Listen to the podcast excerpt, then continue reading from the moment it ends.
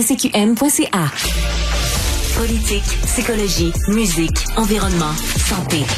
Sa polyvalence renforce ses compétences. Marie Montpetit. Un autre euh, candidat potentiel à la course à la chefferie du Parti libéral du Québec vient d'annoncer qu'il ne se présentera pas, qu'il ne briguera pas la course à la chefferie. Euh, c'est le chef par intérim du Parti libéral du Québec, Marc Tanguay. On en discute avec Alain Laforêt, correspondant parlementaire pour TVA Nouvelle. Bonjour Alain.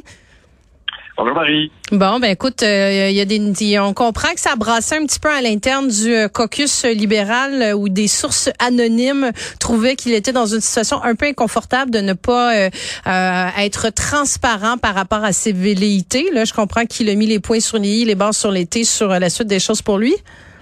Oui, c'est des gens qui ont parlé à Radio-Canada, qui laissent entendre qu'ils n'étaient pas à l'aise avec ça, sauf qu'écoute, on se retrouve dans une situation quand même assez difficile pour le Parti libéral. Parce que Monsef Déragi a dit non. André Fortin a dit non.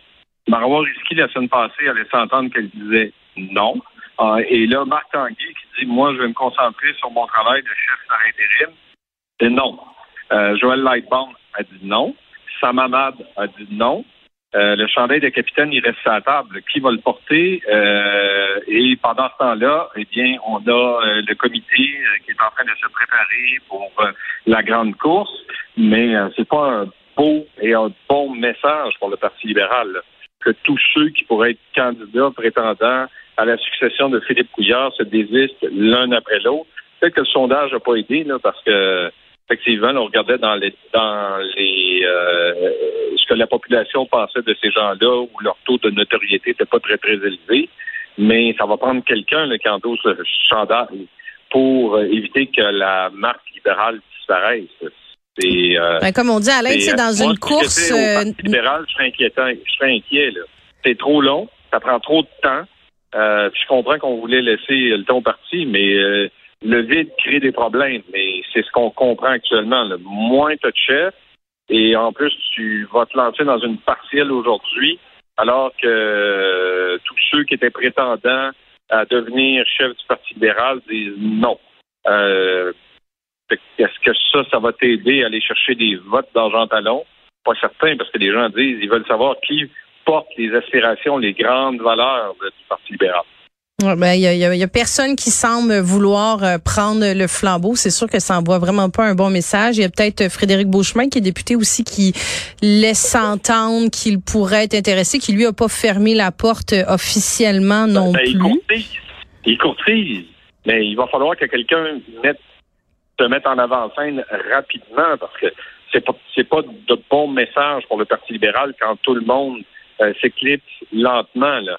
Euh, et qu'on tarde à mettre en place des, balises pour la course. je comprends que le parti voulait laisser euh, le temps faire son temps parce que l'élection, c'est loin, c'est 2026. On voulait le temps de réorganiser le parti, euh, d'avoir une course peut-être en fin de, de, mandat, peut-être un an avant la fin du mandat pour, pour donner un élan à ce nouveau chef-là mais il va falloir que quelqu'un montre que ça va bien au Parti libéral actuellement. Absolument. Ben, tant, tant, que le Parti libéral du Québec n'aura pas annoncé ses règles, les montants, le délai, tu l'année prochaine, tu dans deux ans, euh, il y a peut-être personne qui euh, qui va qui va se lancer à l'avant en disant moi j'y vais, mais là le fait de savoir que ceux qui étaient peut-être même potentiellement intéressés, qui plus est en plus des députés qui devraient eux être fiers de leur formation politique, avoir le couteau entre les dents, à être prêts à aller euh, de, relever le défi d'être chef du parti pour lequel ils sous, sous la bannière sur lequel ils sont élus, euh, ça envoie ça envoie vraiment un message que euh, que ça va pas très bien. Euh, Alain Laforêt, correspondant parlementaire. Oui, vas-y. Il y a 5 dans les intentions de vote chez les francophones. On peut pas dire que ça va très bien. Non, en effet, c'est le Parti libéral qui, qui, c'est les rouges, c'est le plus vieux parti provincial, a besoin d'un électrochoc. Mais écoute, je, je suis pas en train d'annoncer la mort du Parti libéral loin de là. pour faire une analogie, rappelez-vous le Parti conservateur après le départ de, Brian Mulroney, il restait deux députés, Elsie Wayne, Jean Charest. Il, était capable de se promener dans une coccinelle.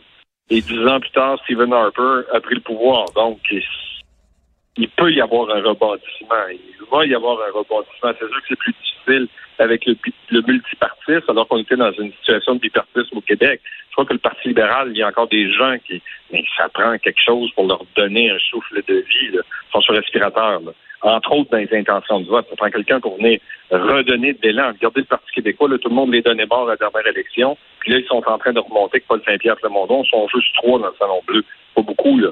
Alors, euh, c'est pas terminé pour le Parti libéral, mais ça prend quelque chose pour rallumer euh, le feu qui est en train de s'éteindre. Oui, pour les quelques braises euh, qu'il reste, donner un élan.